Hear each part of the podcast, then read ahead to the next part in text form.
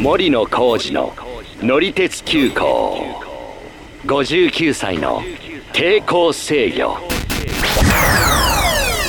こんにちはヒラリーです。こんにちは森野浩二です。今回はまた何か乗ってきたんですか、はい、今回はですねなかなか新鮮な話なんですけども、うん、宇都宮のライトレールというのに乗ってきたんで行きましょう。では今回も出発進行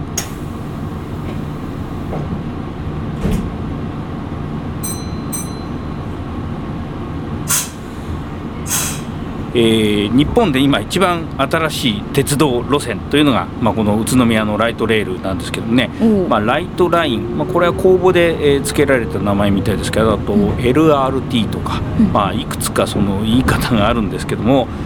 ライトレールって英語から日本語に翻訳するとどういう意味になるんですか？直訳でいいんですか、うん、直訳。直訳となんかもう軽い軽い線路みたいなまあ軽いっていうのがねまあ、ちょっと違うけど、うん、あのまあ、要はそのね一般的にあの路線とそれから道路が別になってるわけじゃなくて、まあ、いわゆるその路面電車なんですよね。まあ、ちょっとそれの、うん、まあ、新しい言い方というか、まあ、ちょっとその路面電車とはいうものの、あの専用の部分があったりとかあの道路でもちょっと分かれて走ってたりする部分もあるんで、はいはい、まあ、今までのその、まあ、前にね一回豊橋で一緒に乗りましたけど。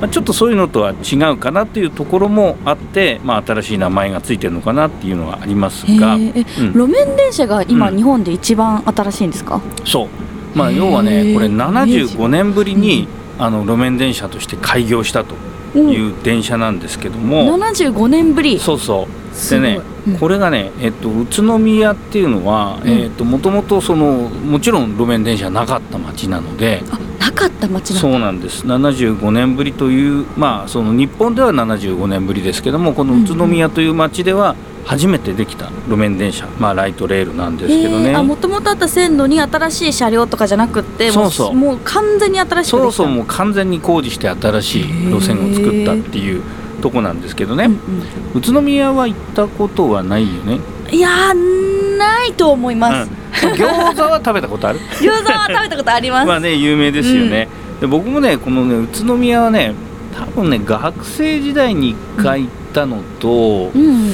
だからその後にね電車の乗り換え JR からまあ他の線に乗り換えるのに1回乗ったことあることはあるんですけども多分駅を降りたのね30年以上なかったもんですからだいぶ前ですね。そうですね。あと近くに車で行ったりしたことはあったんですけども、うん、まあ、今までそのメインはこう西口の方だったんで、まあ、これがあの繁華街とか東武鉄道の駅に行くのがまあ西口なんでそっちは行ってったと思うんですけど多分ね東口って降りたことなかったんですけどね、えー、あじゃあこのあの、うん、ライトレールは？そう東口。東口なんです、ね、そうなんです。でまあ新しくねあの、うん、この電車ができるだけじゃなくてまあいろいろ街中も整備されて、うん、ねなんかちょっとこうちっちゃな公園ができたりとかね。なんとなくこうそう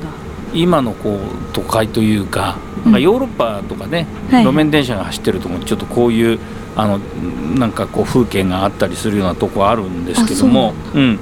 あのそんな感じに変わってました、うん、で、えー、電車は、まあ、黄色いボディで窓の周りが黒いツートンなんですけども、はいはい、かっこいいですね、まあ、かっこいいですよね。でスタイルはね、まあ、なんとなく他でも見たことあるような感じがするかなと思ったら、うん、前にちょっとこのあのポッドキャストでも話をしたことのある福井鉄道のフクラムっていうあの、まあ、電車。これは、まあ、はいはいはい、路面電車自体は、まあ、新しいあの路線じゃないんですけど、うん、電車は、まあ、新しいという似てます、ね、と似てるという感じで、まあ、基本的な設計はねあの似てて。まあ、新潟トランシスという会社の同じその会社で作られたもの、うん、会社も一緒なんだ、うん。まあ、あの鉄道の、ね、車両っていうのはいくつか作る会社が、まあ、国内だと。あ、まあ、そうですね、そんななんかめっちゃいっぱいあるわけじゃないんですけど。線によって、うん、でそれでそこの会社で作った車両だっていうことなんですけどね。まあでもあれですね。フクラムの方がなんか、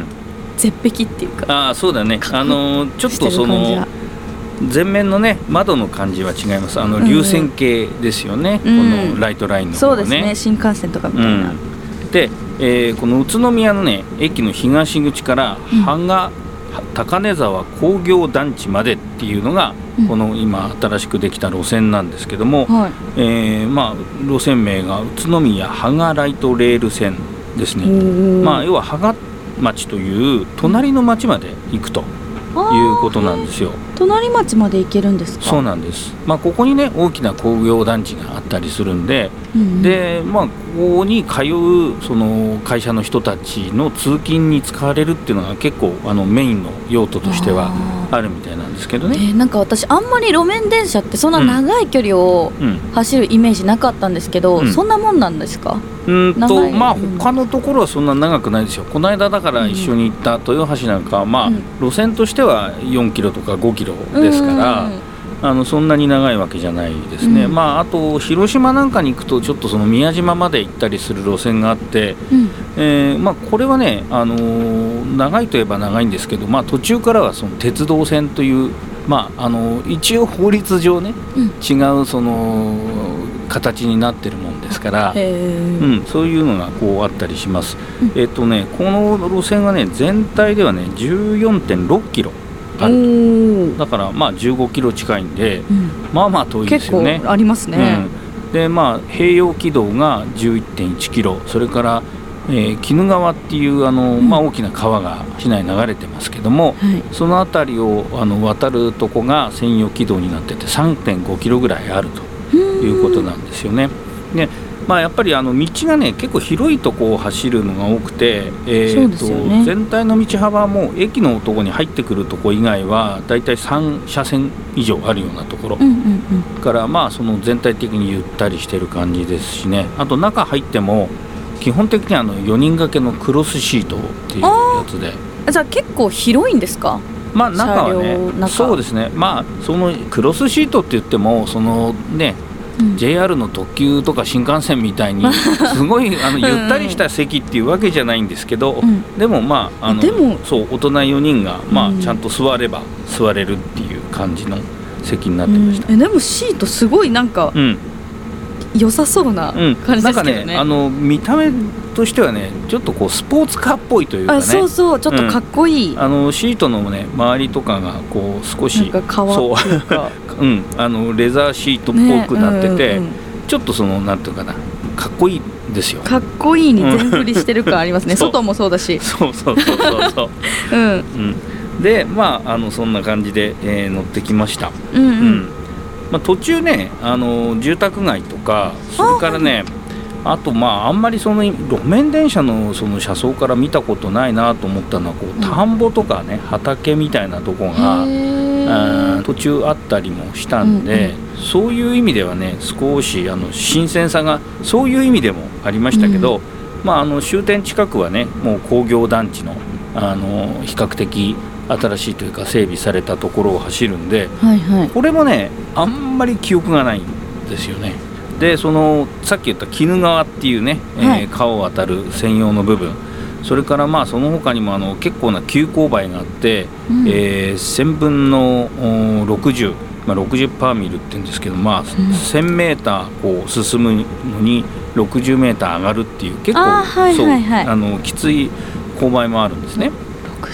でこれってねだから一般の鉄道だと今はもうそんなあの日本の鉄道では急勾配なくて、うんうん、昔あの横川から軽井沢まであの在来線が走ってた頃は66.7っていうのがあったんですけど、うん、鬼怒川って知ってます？鬼怒川は聞いたことあります、うん、行ったこととかは多分ないと思うんですけど、まあ、あの上流の方行くとね鬼怒川温泉ってあの温泉があったり、聞いたことある、うん、あの東武鉄道のスペーシア X っていうのが今走ってて、まあ、これもいずれちょっと乗ってこようとは思ってるんですが、まあ、今回は乗ってませんけど。乗ってないんですね、あのそんなのが走ってったりとかねします、うんうん、まあちょっとあんまり 話をするとどんどんどんどんあの脇にそれちゃうんで、はい、元に戻りますけども、はい、お願いします、えー、あのあとはね、まあ、終点はもう本当工業団地なんですけども、まあ、途中ですね由比の森っていうあの名前がつく駅が3つあって、うん、まあ、停留所か、うん、えー、由比の森、えー、中央とか東とか西とかっていうのがあって、はい。まあ、ちょっと帰りにね、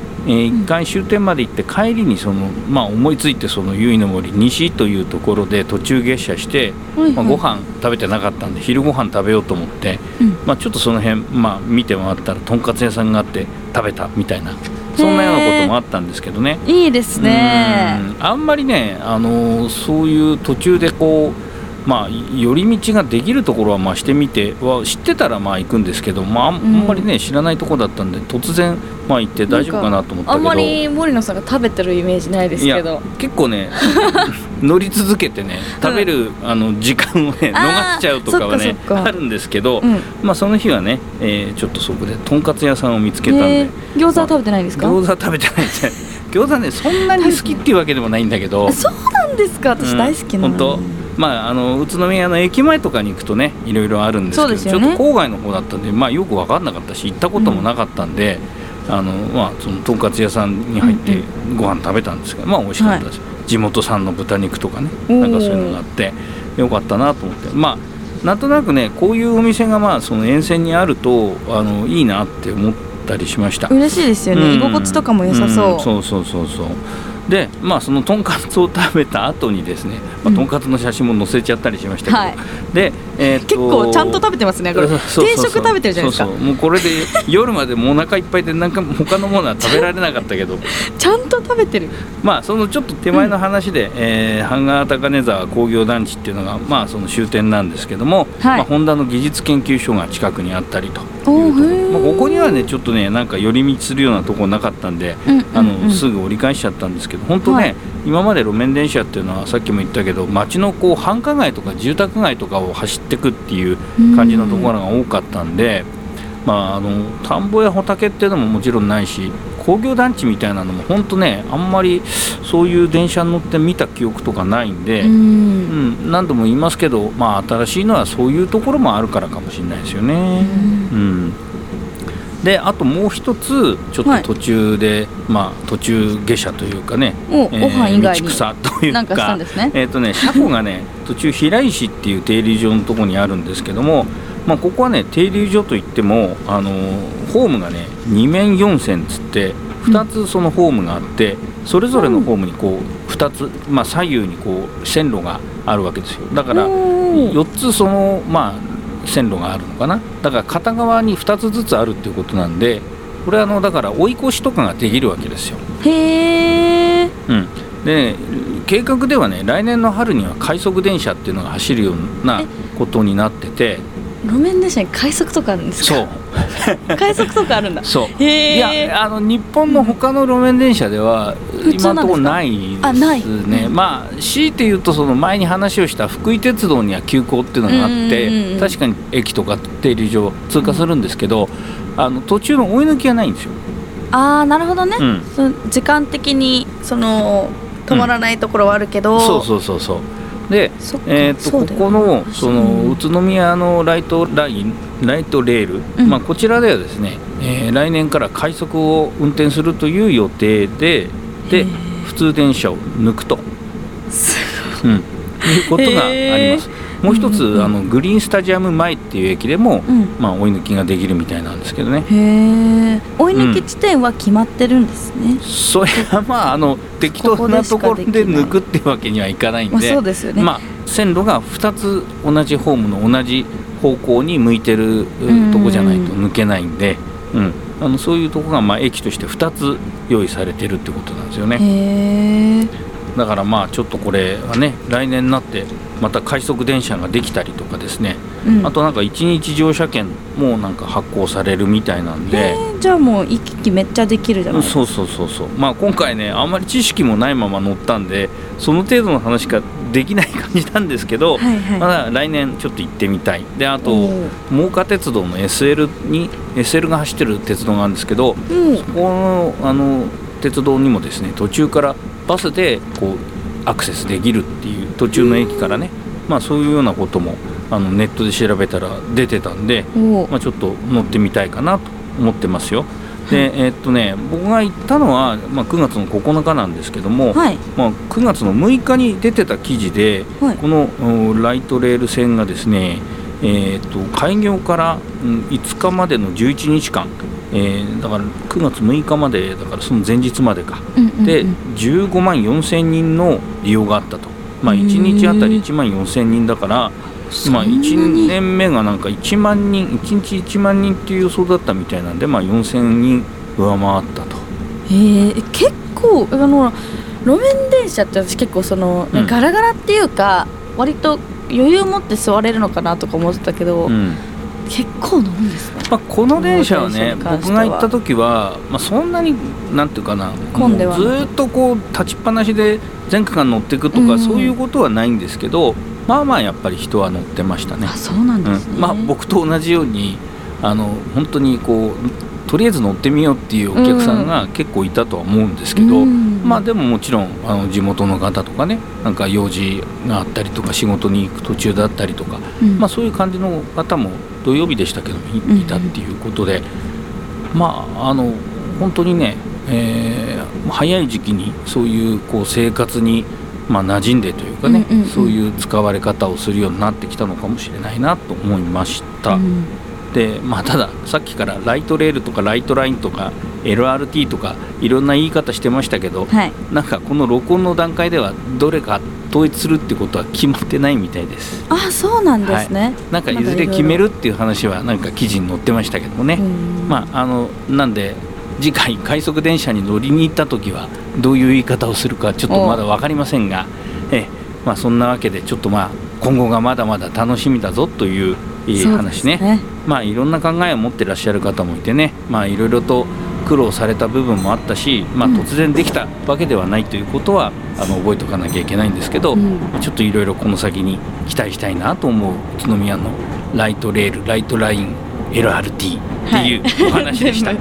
えー、本日もご乗車ありがとうございました。担当の車掌は森野浩二と乗客のヒラリーでした。X 旧ツイッターでは写真なども載せてますんで、えー、ぜひ見てください概要欄に URL 載せますのでまたのご乗車